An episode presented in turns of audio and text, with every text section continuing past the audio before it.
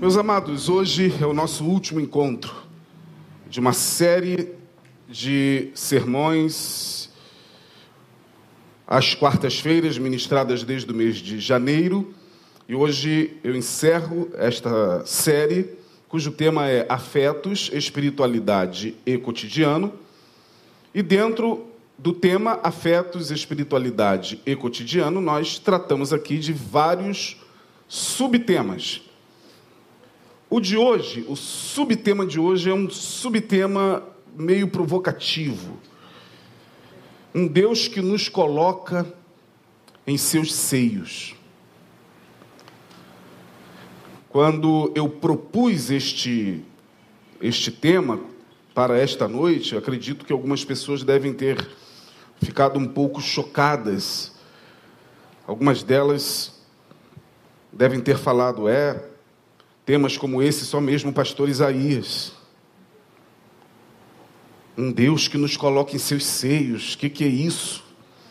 Por que não um Deus que nos coloca em seus braços? Por que não um Deus que nos coloca em seu colo? Por que não um Deus que nos coloca em seus ombros? Ou por que em seus seios? Bom, nós seres humanos temos uma grande dificuldade de lidar com três coisas.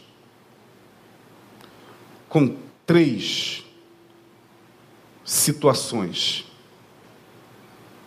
Todo ser humano, independente da raça, da etnia, da cultura, se é humano, estará em algum momento na sua vida ante ante estas três situações que eu considero uma das situações mais complicadas para que com elas a gente possa dar conta.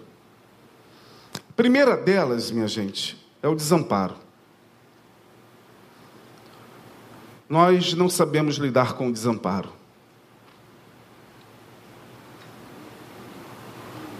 A gente, ao longo da nossa existência, faz de tudo para viver de alguma maneira amparado. Porque a gente não consegue lidar com o desamparo. O ser humano nasce desamparado.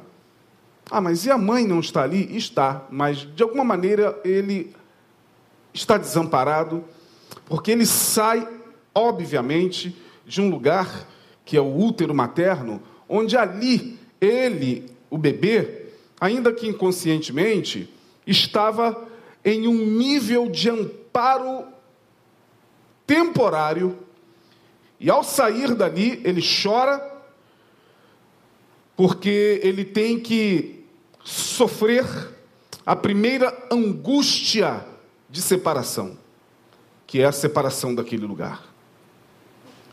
Aliás, alguns profissionais, alguns psicólogos dizem que nós começamos a sofrer no momento em que nascemos. Vivemos a angústia no momento em que saímos do ventre da mãe.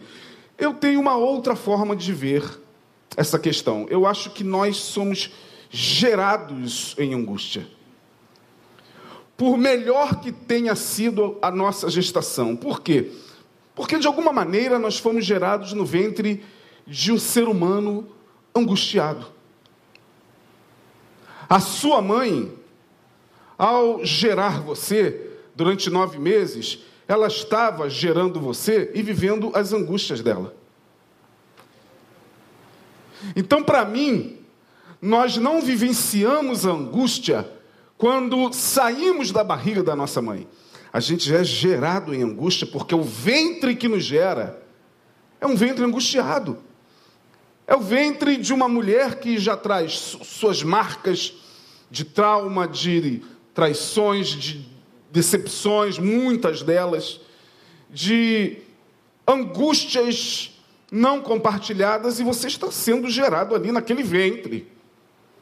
E ao nascer, nós somos lançados ao desamparo. Ficamos por um tempo amparados pelos nossos pais, principalmente pela nossa mãe, e depois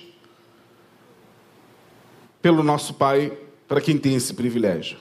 Privilégio, por exemplo, que eu não tive, mas de alguma forma nós começamos a vivenciar esse processo de desamparo. E a vida vai nos convidando ano após ano, dia após dia, mês após mês, aniversário a, a aniversário, a encararmos aquilo que a gente não quer encarar, que é o desamparo. E quando nós estamos diante do desamparo, nós, todos nós, em algum momento, quando estamos desamparados, sofremos um estado de regressão tal que a angústia em função do desamparo a que nós estamos lançados faz com que a gente regrida de tal maneira que muitos de nós fazem uma regressão mesmo. Tenta sair daquele desamparo ou daquela situação de desamparo, regredindo, virando criança de novo tentando de alguma maneira voltar ao ventre para o qual não temos mais condições de voltar. Porque agora somos nós e a vida. E muitos recusam-se, e vocês sabem muito bem do que eu estou falando, recusam-se a encarar esse desamparo, recusam-se a sair daquele guarda-chuva da família e encarar a vida, pegar a vida com as mãos, porque isso é encarar o desamparo. Estou desamparado. Não tenho mais mamãe, não tenho mais papai para me bancar, para cuidar de mim. Não tenho mais ninguém que possa, de alguma maneira, me dar o amparo devido naquele momento em que eu precisar. Muitos vivem assim. Não tenho mais a minha família aqui nesse estado para onde eu vim, porque aqui eu não conheço ninguém, minha família é de outro lugar. Canso de ouvir essas histórias. De mulheres, principalmente de mulheres, que saem do seu lugar de origem, do seu estado de origem, e chega em outro estado, como nas grandes metrópoles, nas grandes cidades, como Rio de Janeiro e São Paulo, completamente desamparadas. Não só mulheres, como homens também. E o desamparo é essa primeira situação geradora de angústia na alma. Quando eu digo isso, eu estou falando que o desamparo ele se dá em duas dimensões. A gente pode se sentir desamparado em relação a pessoas. Por exemplo, nós vamos ler um texto e depois eu lerei o texto-chave, o texto da noite. Um Deus que nos coloca nos seios. Mas primeiro permitam-me falar sobre o desamparo. Bom, se eu fosse perguntar aqui, quantos já se sentiram desamparados? Em algum momento na vida? Quantos já se sentiram desamparados? Pois é, porque o desamparo faz parte da vida. E em relação a pessoas, quando pessoas nos desamparam, nós ficamos muitas vezes sem capacidade para continuar progredindo, para continuar caminhando, porque contávamos com o amparo daquelas pessoas que, de uma hora para outra, nos desampararam. Segundo livro, ou melhor, segunda carta de Timóteo, capítulo 4, versículo 16. Bota aí na tela uma fala de Paulo. Uma fala do apóstolo São Paulo. Aliás, Paulo viveu o desamparo. Ele viveu o desamparo em relação a pessoas. Segundo Timóteo 4, vamos lá. Mas eu queria antes, ainda na carta de Paulo escrita a Timóteo, capítulo 4, ler, por gentileza, o versículo 10. Olha o versículo 10. Porque Demas fez o quê? Me. Demas me desamparou, amando o presente século e foi embora. E foi viver a vida dele, foi amar o que ele achava que tinha que amar. Paulo está dizendo: Demas me desamparou amando o presente século. Eu fui desamparado por Demas.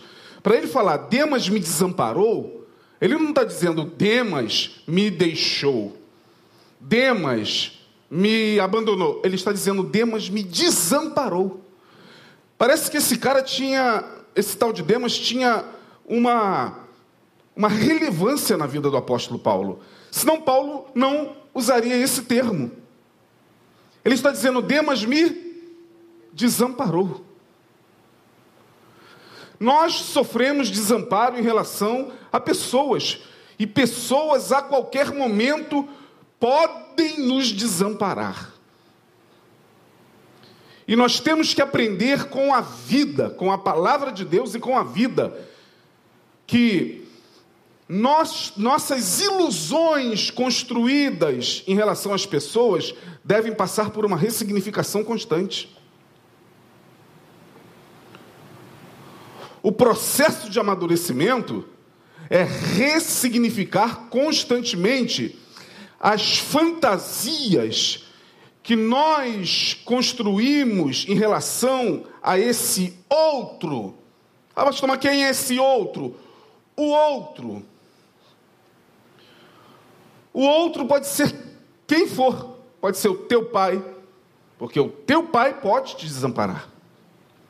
Pode ser a tua mãe, pode ser o teu marido, pode ser a tua mulher, pode ser o teu filho. Filhos desamparam os pais, pais desamparam os filhos. Amigos. Paulo está dizendo: Demas me desamparou. Portanto, precisamos estar preparados para sofrer desamparos por parte de pessoas. E não permitir que tal desamparo desconstrua o nosso mundo interior de tal maneira que a gente perca a vontade até de viver, como algumas pessoas com as quais eu me encontro toda semana. A vida perdeu sentido, por quê? Porque alguém desamparou.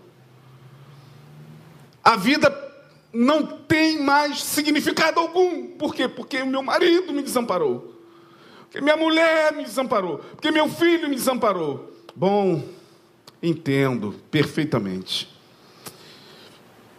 Mas o que que estas pessoas representavam para você? Porque o problema, minha gente, não são as pessoas que que nos desamparam.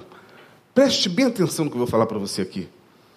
Nossa angústia em relação às pessoas que nos desamparam não tem a ver com elas, tem a ver com aquilo que elas representavam para a gente.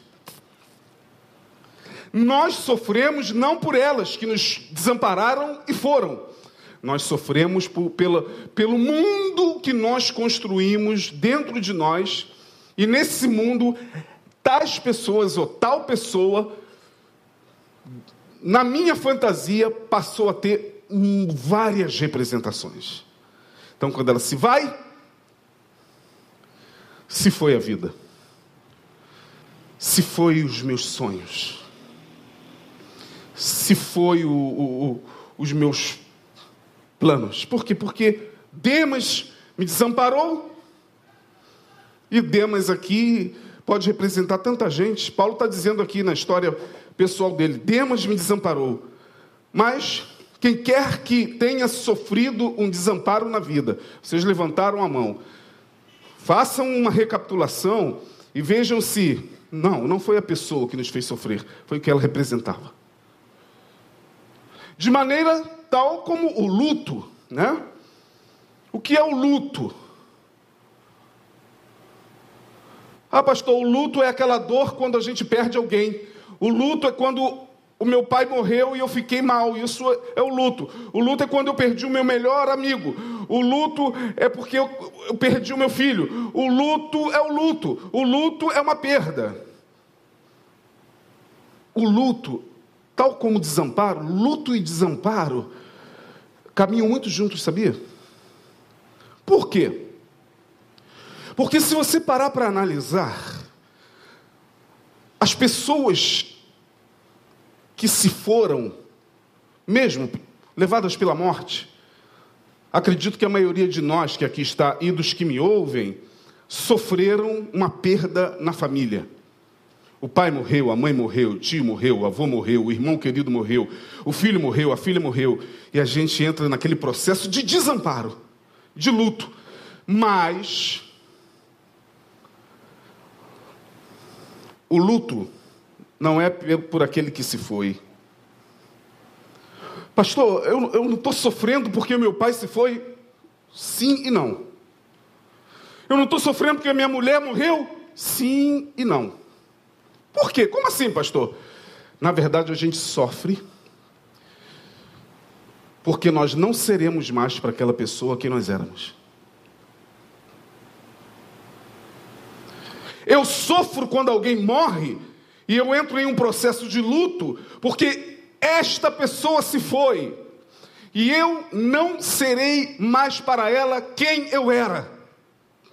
E isso me dói. Então o que dói? Dói saber que eu não serei mais aquele marido, aquela mulher, aquele filho, aquela filha, aquele pai, aquela mãe, aquele amigo, porque agora eu perdi não tem mais como eu ser aquele que se foi, ou melhor, eu, eu ser para aquele que se foi. Assim sendo, o desamparo em relação às pessoas é a coisa mais comum da vida. Mas existe um desamparo em relação às circunstâncias. Nesse mesmo capítulo, aliás, sim, é, nesse mesmo capítulo, Paulo está dizendo no verso 10: Demas me desamparou, e no verso 16, ele está falando em um momento circunstancial, no momento em que ele estava ali diante de acusações, diante de uma circunstância oposta, ele vai falar isso aí, ó. Ninguém me assistiu na minha primeira defesa. Antes, o quê? Antes, primeiro, Demas me desamparou. Segundo, Paulo está dizendo, agora eu fui desamparado por todos.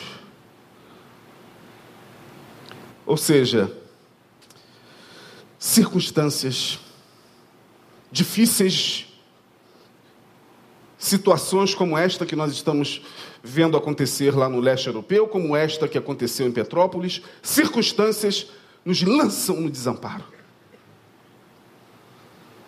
Então, podemos sofrer o desamparo em relação a pessoas e em relação a circunstâncias. Paulo, o, um dos mais brilhantes dos apóstolos da Bíblia Sagrada, está dizendo: Eu sofri um desamparo em relação a uma pessoa, Demas, e agora, diante da, da circunstância a qual eu fui exposto, eu estou sendo acusado, vou comparecer diante das autoridades romanas, mas lá, na minha primeira defesa, todos também me desampararam. É aquele momento que todo mundo, ó, literalmente, como diz o carioca, vaza. Vaza. Hebreus capítulo 11, versículo 37. Você conhece muito bem essa passagem, você que é crente há mais tempo, fala sobre os heróis da fé. Sobre os heróis da fé, eles entram na galeria dos heróis da fé. Hebreus 11, 37. O que, que o autor da epístola aos Hebreus vai falar sobre estes heróis da fé? vai dizer o seguinte, Hebreus 11, versículo 37. Vai aparecer para você no painel, mas eu vou adiantar. Eles foram, esses heróis da fé, apedrejados, eles foram cerrados, eles foram tentados, eles foram mortos a fio de espada, andaram vestidos de peles de ovelhas e de cabras, desamparados. Deu um probleminha no painel? Acho que. Hebreus 11, 37. Desamparados, aflitos e maltratados. Então, minha gente, em relação ao desamparo, nós precisamos estar o tempo todo treinando a nós mesmos para sofrer desamparo em relação a alguém, para sofrer desamparo em relação a circunstâncias. Essa é a primeira situação com a qual nós temos que lidar na vida. A segunda é a solidão. Solidão é algo assim tenebroso demais. Porque a solidão é uma outra situação que vai nos lançar em um vazio. Vai, vai nos lançar, a solidão nos lança em um vazio existencial que muitos não conseguem dar conta e alguns enlouquecem, porque ficaram expostos à solidão. A gente tem dificuldade de lidar com a solidão. Afinal de contas, existe um diagnóstico bem primitivo. Não é bom que o homem. O quê? Esteja só. Não é bom que o homem esteja só. A solidão que também faz parte da existência, porque só viemos a este mundo. Ah, pastor, eu não, eu sou gêmeos e vim com meu irmão. veio só. E o seu irmão também veio só. Portanto, só viemos a este mundo, só voltaremos dele. Sozinho nós fomos trazidos à luz, inseridos num contexto familiar. Com pai, mãe, irmãos, cuidadores, sabe lá, né, na vida de muitas pessoas, quem que criou, avô, mas a solidão parece ser uma, uma condição sine qua non, sem a qual não, o ser humano não consegue dela se desvencilhar. A solidão é algo contra o que a gente luta todos os dias. Tem pessoas que nem passam pela cabeça dela a possibilidade de ficarem sós. A primeira coisa que vem é: quem vai cuidar de mim?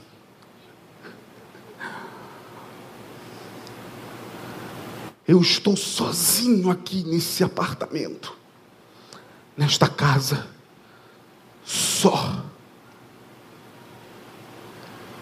Quem vai cuidar de mim? Essa fala já é uma fala regressiva da criança que tem dentro de todos nós. Quem vai cuidar de mim? Olha aí.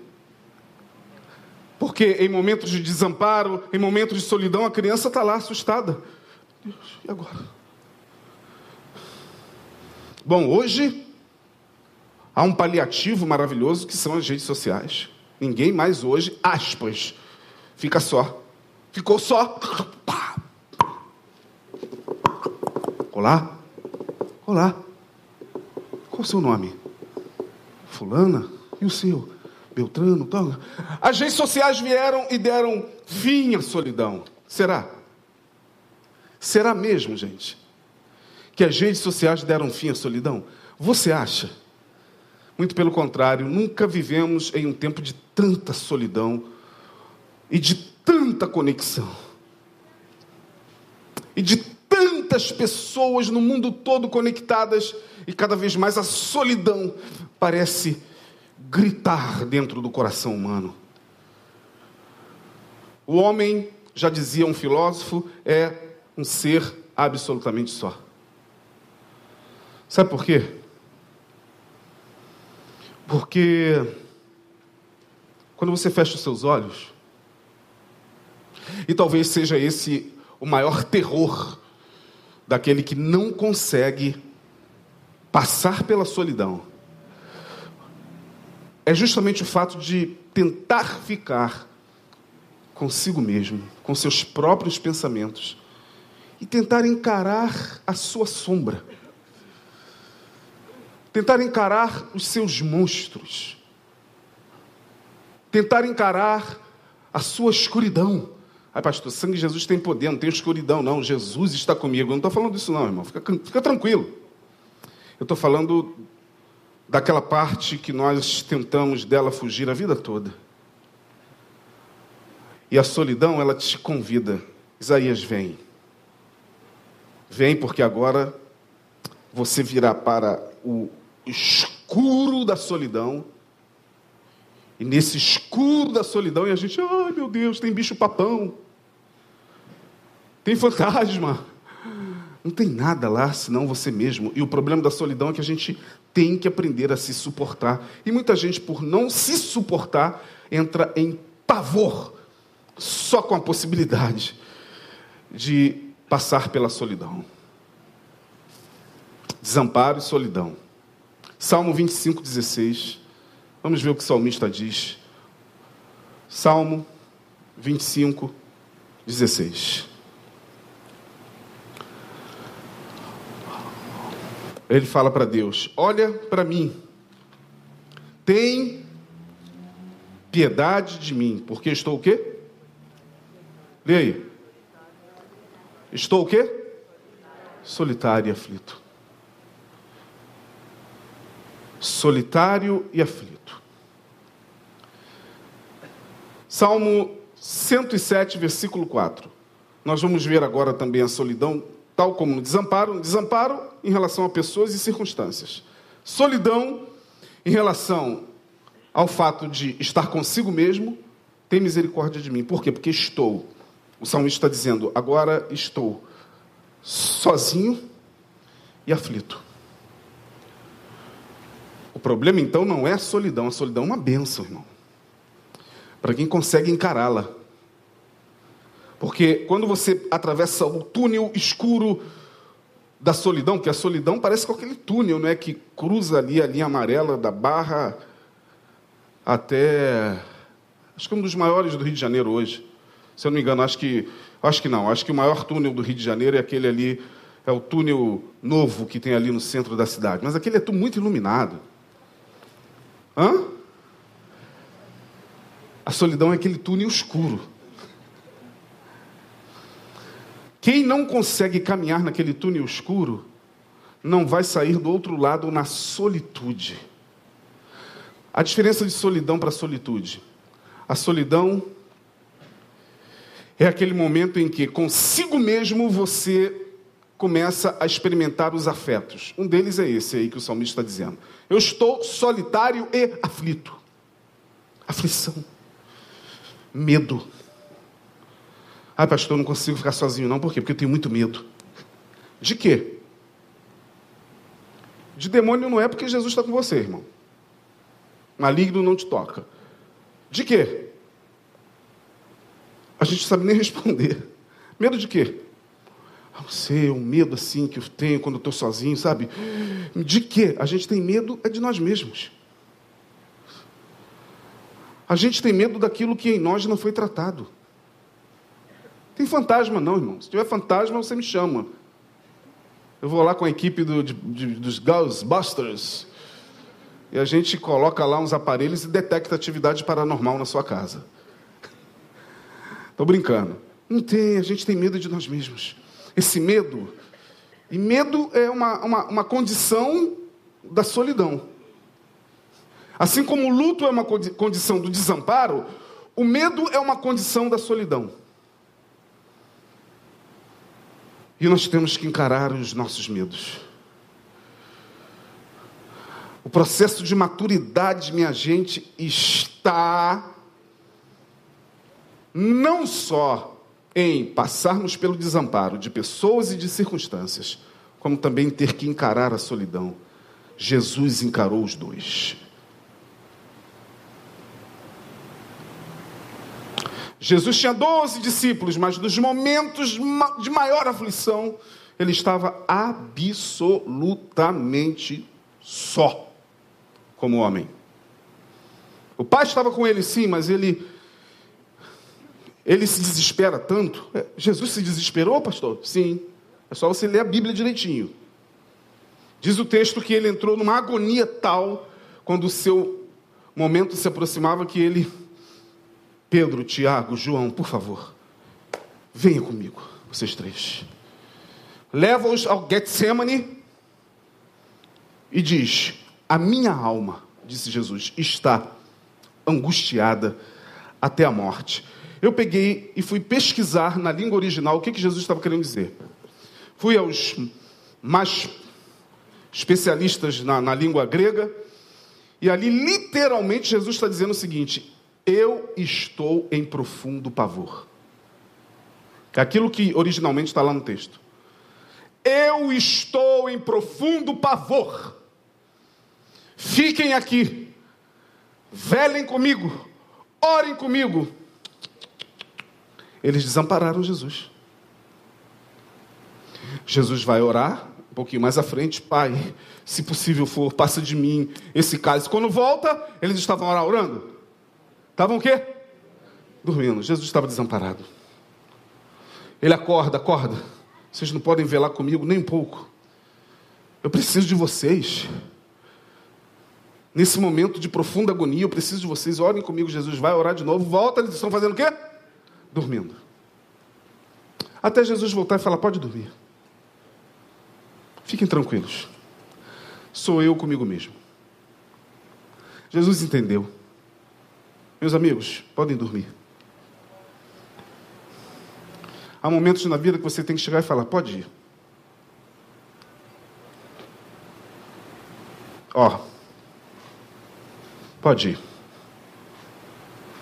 Não, mas eh, eu vou. Fica tranquilo, você não tem obrigação nenhuma. Eu sou seu amigo, eu sou seu. Eu sei, eu agradeço pela. Mas eu tenho que passar por esse processo sozinho. Só que o que a gente faz? A gente faz o contrário. A gente começa a cobrar dos amigos. Cadê você? Ninguém ligou. Eu liguei para você ontem, você não me respondeu. Eu mandei 200 mensagens, você não respondeu. O medo, o apavoramento. A gente vai cobrando até dos nossos mais íntimos amigos que eles estejam ali. Eles estarão até onde eles puderem. Porque vai chegar um momento que você estará absolutamente só, irmão e irmã. Jesus passou por isso. O salmista está dizendo: Eu estou aflito e solitário. Salmo 107, 4. Eu li? Não lembro. Salmo 107, versículo 4. Eu mandei todos os textos aí para o painel, para a gente acelerar. Aí está. Agora, se na primeira vez, no primeiro texto, melhor dizendo, nós vimos o salmista falando de uma solidão que era dele estando consigo mesmo, agora a gente vai ver como é estar solitário com um monte de gente do lado. Olha aí, Andaram, andaram, o verbo andar está nos fazendo entender que não é só uma pessoa, né? Andaram, aí está falando do povo de Israel. Quando saiu do Egito, andaram, volta lá. Andaram desgarrados pelo deserto por caminhos o quê? Andaram desgarrados pelo deserto por caminhos.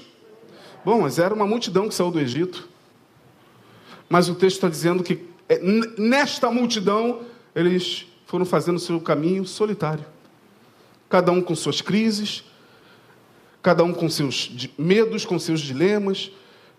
Porque aqui nós estamos em um grupo, né? Mas é bem provável que, tal como eles, nós estejamos assim, se sentindo muito só. Quem nunca se sentiu só? estando acompanhado. Há muitas pessoas que estão enfrentando solidão há muito tempo e casadas há mais de não sei quantos anos. A casa tem gente, tem barulho de criança, tem barulho de panela, tem barulho de papagaio de gato, de televisão no Jornal Nacional, tem cheiro de comida vindo da cozinha, mas tem pessoas que estão ali sentadas absolutamente sós. Andaram desgarrados pelo deserto por caminhos solitários. Então, desamparo, solidão, eu disse de três coisas inicialmente falando, com as quais nós temos que lidar na vida. A terceira é a desesperança. desesperança. Tem uma frase que o pastor Neil usa muito, né? Quem não espera se se desespera, mas em algum momento a gente se desespera mesmo.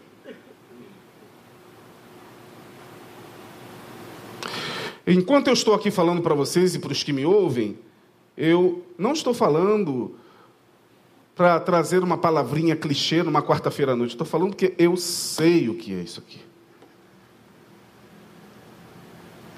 Eu sei, eu vivi isso aqui. Quiçá vivo. Mas, como eu digo a vocês, o problema não é o desamparo, nem a solidão, nem a desesperança. É como você ressignifica isso dia após dia. Porque amanhã é outro dia, irmão. As pessoas que hoje estão poderão não estar amanhã, poderão viajar para um outro lugar, morar em um outro lugar. Seu amigo mais íntimo, amanhã pode chegar, te dar um abraço, levar você para jantar em algum lugar e falar assim: Eu estou indo para Holanda. A sua filha pode chegar e falar: Mãe, eu estou indo para Inglaterra.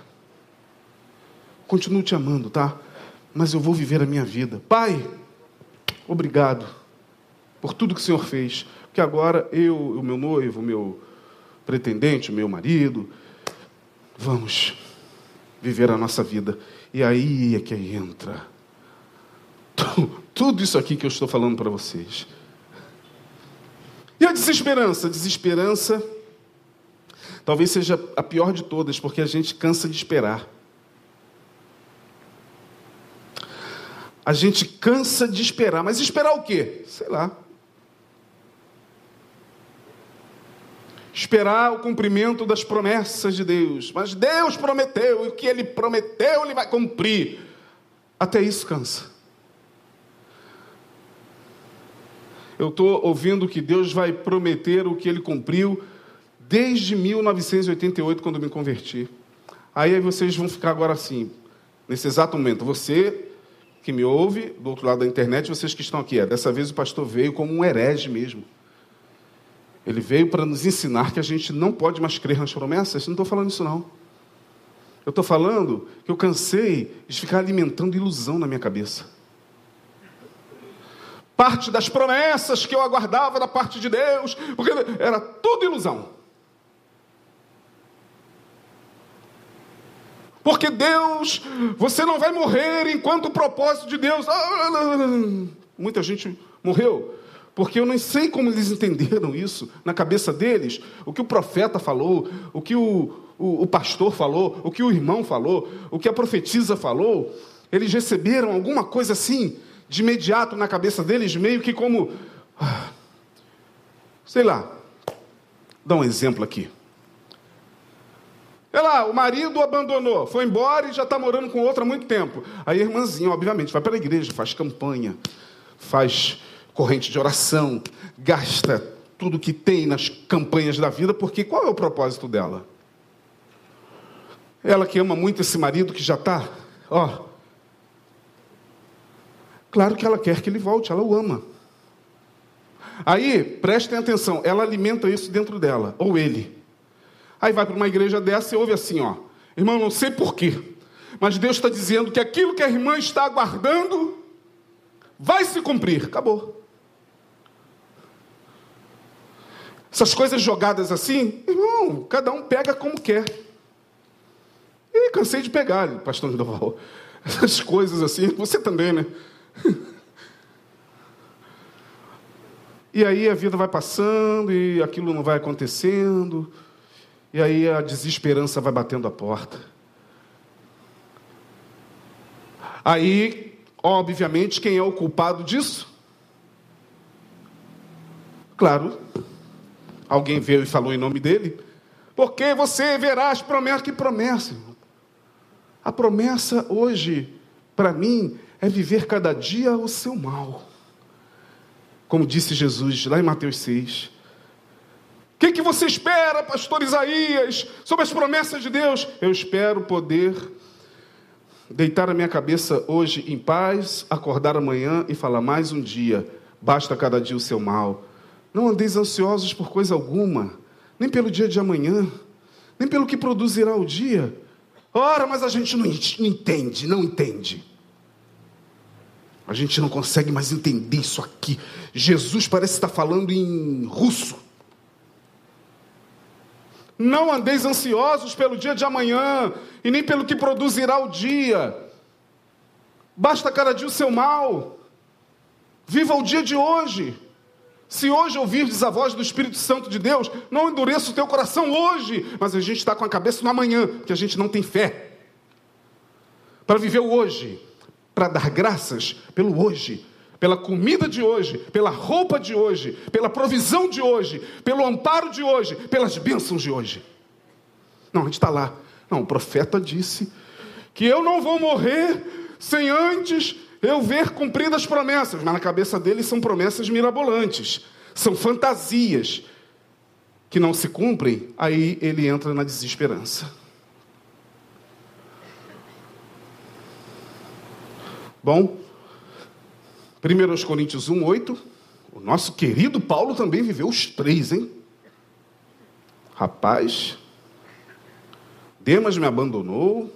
Agora Paulo vai falar de desesperança. Vejam vocês, o texto que os senhores e as senhoras lerão comigo agora é da boca do homem que diz que Deus não nos dá aprovação, o quê? Acima? Quem lembra? Deus não nos dá aprovação acima. Fala, irmãos, acima do que a gente possa suportar. Então vamos ver primeiro aos Coríntios. Deixa eu ver se é isso mesmo, segunda. Eu acho que eu errei aqui o texto. Qual que blá, blá, blá? Será que é a segunda? Vamos ver se é a segunda. É a segunda, desculpa. Perdão, eu joguei a primeira aí, né? A segunda aos Coríntios 1, versículo 8.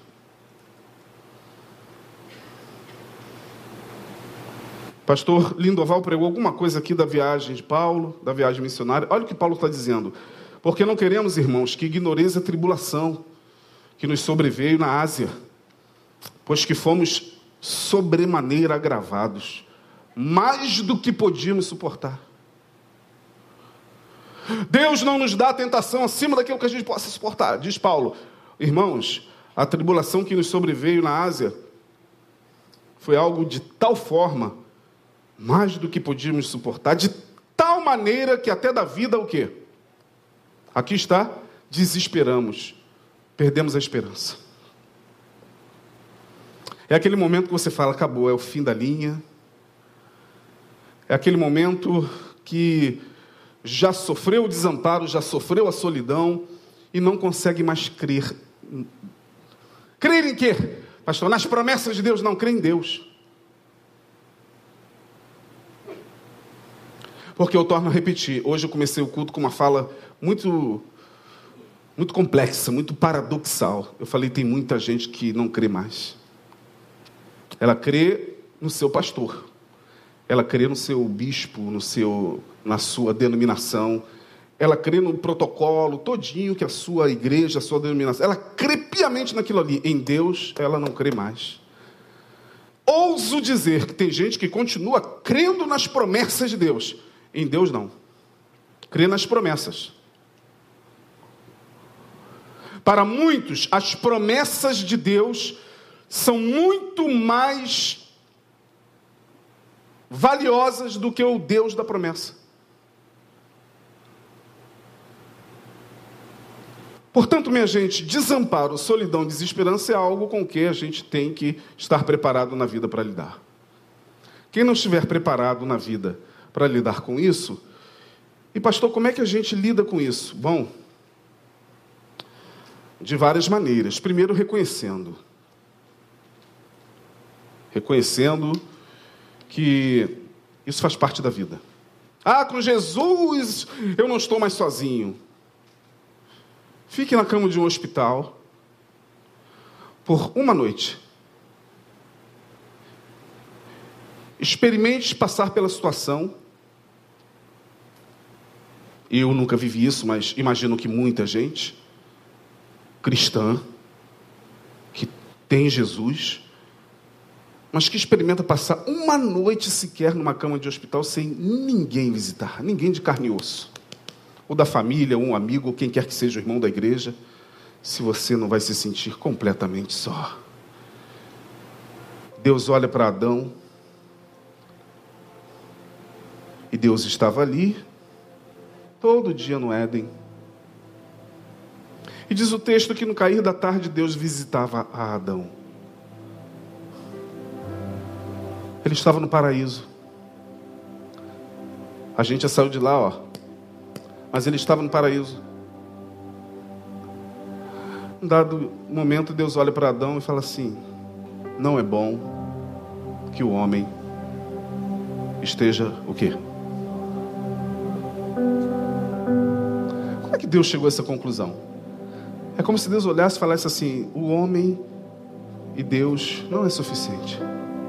Ele precisa de um igual, que chore como ele, que sinta as dores como ele sente, que tenha o cheiro de barro que ele tem, que possa abraçá-lo, que possa visitá-lo numa cama de hospital ou na sua casa nos momentos de solidão desamparo, que possa chegar e tocar a campainha e falar: Cheguei! A gente não pode fazer isso, apesar da gente nunca abandonar esse homem, mas gente, ele precisa de um igual, far-lhe-ei alguém igual. E aí, minha gente, eu fecho com Gênesis 17. Um homem que sai com 20, com 75 anos, melhor dizendo, de um lugar que era o seu lugar de conforto. Como o pastor Lindoval pregou brilhantemente, dois textos, dois sermões aqui falando da zona de conforto. Um homem que está na sua zona de conforto, 75, irmão. Terceira idade, ouve uma voz, sai da tua terra, do meio da tua parentela e vai para uma terra que eu hei de te mostrar. Quem foi esse homem? Quem lembra o nome dele? Quem? Inicialmente, Abrão. Depois o seu nome foi chamado de Abraão. 75 anos Abraão sai para peregrinar 24 anos. Vai para ali, fica ali, sai dali, vem para cá, sai dali. Eu imagino o coração desse homem. Porque para mim, muito mais do que os caminhos que Abraão fez para fora, geograficamente, foram os caminhos que ele fez para dentro da alma dele. Quantos anos você tem? Quantos caminhos você já percorreu na vida? Quantas experiências você já viveu na vida? Tantas, né? Em quantos lugares você já morou? Com quantas pessoas você já esteve na vida? Todos esses caminhos que você fez foram os caminhos que Abraão fez. Para ele chegar em Gênesis 17 com 99 anos. 99. Tinha Abraão a idade, leia irmão. Quantos anos? 99 anos. Portanto, caiu aqui os pedidos. Portanto, 24. Caramba, tem que fazer um abdominal, hein? meu abdômen aqui. 24 anos se passaram desse homem peregrinando. Se coloca no lugar dele. Como é que estava a alma desse velho? Diz o texto que depois de 24 anos peregrinando, ele mal sabia que os caminhos que ele estava percorrendo eram os caminhos da alma dele. Não eram os caminhos do mapa. Tem gente que gosta daquelas Bíblias com mapa. Aqui está as terras que Abraão percorreu. Eu quero saber das terras da alma. Esse homem teve uma experiência de percorrer terras subjetivas. Aí Deus aparece para ele quando ele tinha 99 anos, 24 anos se passaram, irmão. Esse homem já devia estar desesperançado. E diz assim: Sendo, pois, Abraão da idade de 99 anos, apareceu o Senhor Abraão e disse: Eu sou o Senhor Deus Todo-Poderoso. Repita comigo: Todo-Poderoso. Mais forte. Mais forte, você de casa.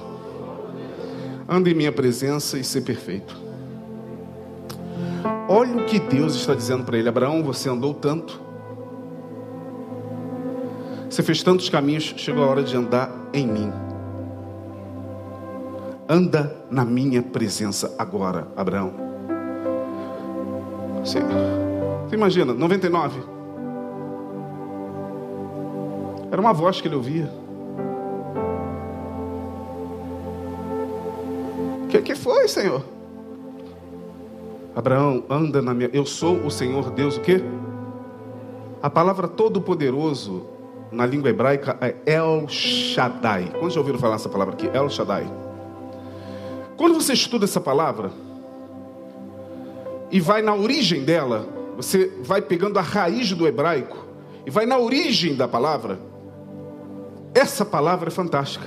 Porque a gente associa a palavra El Shaddai, todo-poderoso, com aquele Deus forte, másculo, que derruba todos os deuses, todas as muralhas, todas as dificuldades. O meu Deus é todo-poderoso e ele vai vencer as batalhas. Não, a palavra aqui é El Shaddai. El é uma designação para a divindade entre os povos semíticos. El. Shaddai. A palavra Shaddai, S-H-A-D-A-Y, é uma palavra cuja raiz no hebraico é Shad, S-H-A-D. Até aí tá tudo bem, irmão? Tá entendendo? É porque algumas pessoas falam, eu não entendo nada que o pastor fala. Não, você está entendendo perfeitamente, não está? El Shaddai. A palavra Shaddai é, na língua hebraica antiga, uma palavra que vem de uma outra palavra, Shad. S-H-A-D. Sabe o que significa Shad no hebraico? o peito de uma mulher que amamenta. Como é que fica o seio de uma mulher quando ela está grávida e vai amamentar? Já está chegando próximo de. Como? Viçoso. Cheio de vida. A ideia aqui não é o Deus Todo-Poderoso, não. A ideia aqui é: Abraão, Oi, Senhor. Já andou bastante, não já? Já, Senhor. Tá cansado, não tá? Tô, Senhor. 99 já bateu a porta nele. Há muito tempo, Senhor.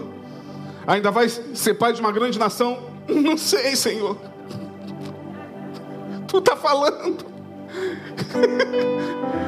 Abraão, você será pai de uma grande nação? É, Senhor. De que forma?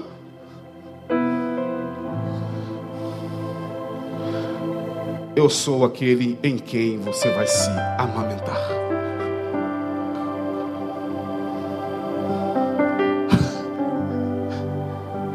Passou pela desesperança? Ótimo, Abraão. 24 anos peregrinando? Ótimo. Se sentiu solitário? Ótimo. Tá velho? Tá cansado? Eu sou El Shaddai. Vem cá, Abraão.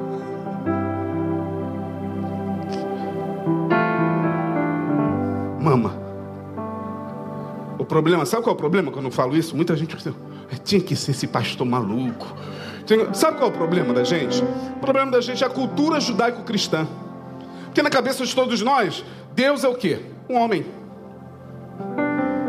Um velho barbudo, olha aí, o um velho barbudo. Por que não uma senhora de cabelos lindos?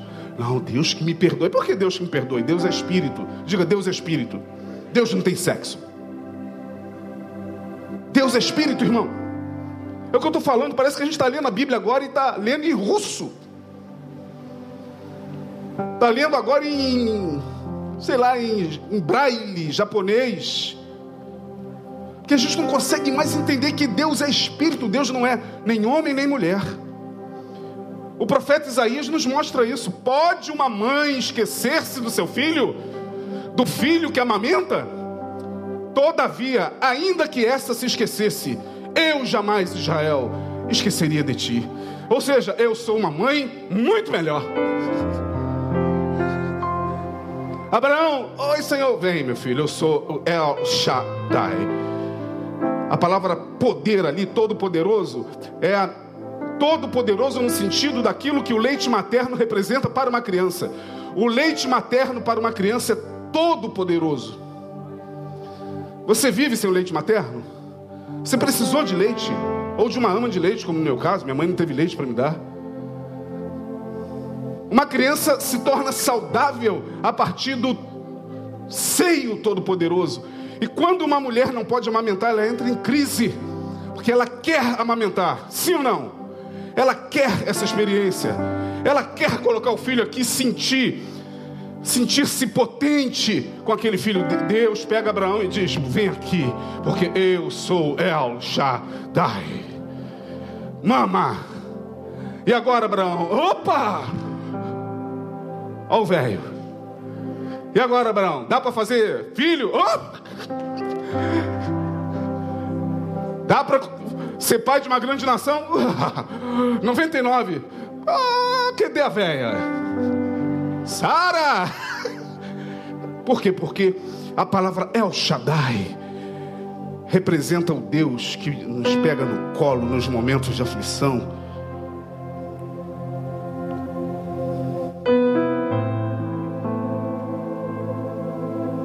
Sabe aquele momento de aflição, irmão?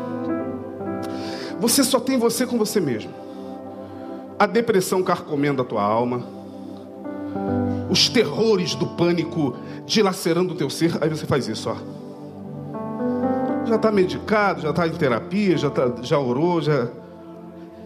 Nesse momento, parece que a experiência de, de um seio.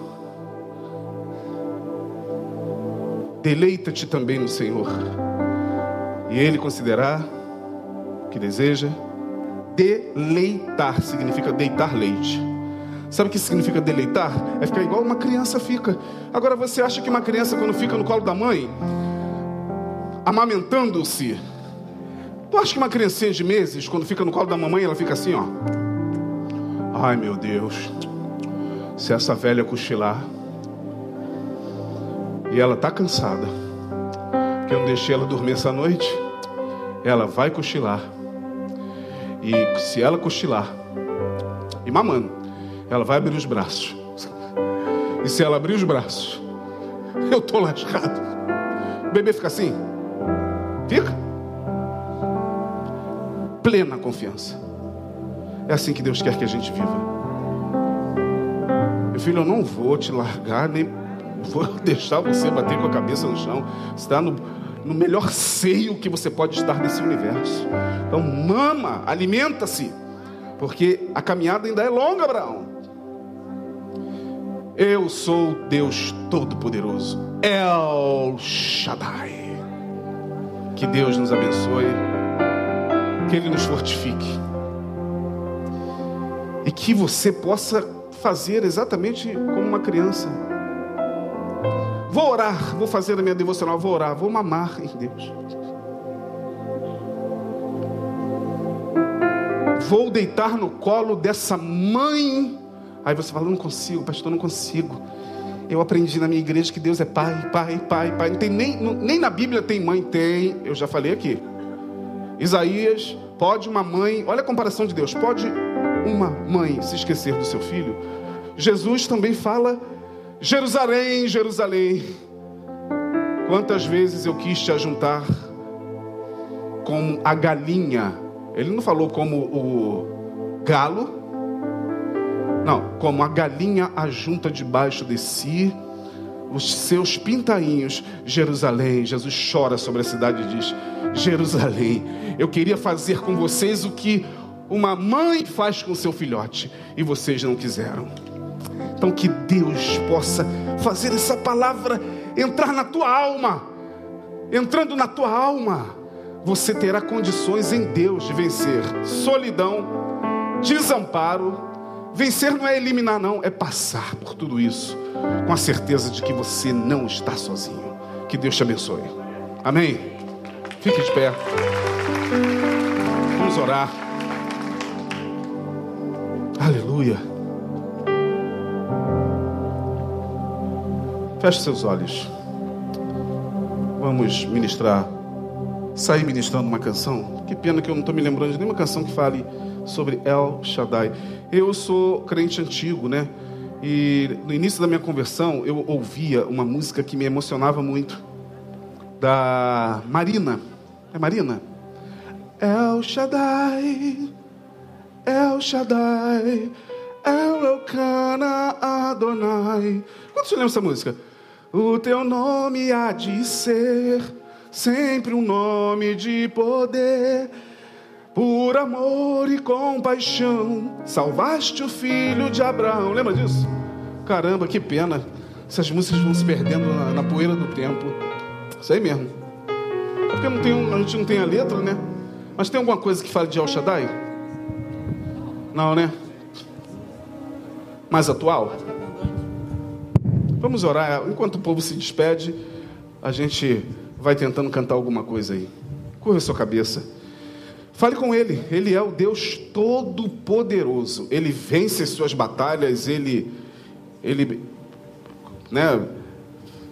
Destrói as muralhas, os ferrolhos de ferro. Sim, é esse Deus Todo-Poderoso. Mas traga à tua memória o Todo-Poderoso tal como uma mãe com seios fartos. Literalmente, a palavra ali, literalmente no hebraico, literalmente é o Deus de seios fartos. El Shaddai. Pai, muito obrigado, porque tentamos elucidar a tua palavra da melhor forma possível. Sabemos sempre o que ministramos, nunca o que o outro ouviu mas cremos que cumprimos a nossa missão e que nesses dias o Todo-Poderoso continue a nos guiar e a nos sustentar todos os dias da nossa vida para a glória do teu nome. Leva-nos debaixo das tuas mãos. Que cheguemos em nossos lares guardados que cheguemos, ó Deus, a mais um dia de vida amanhã, te dando graças pelo dia. Obrigado por tudo.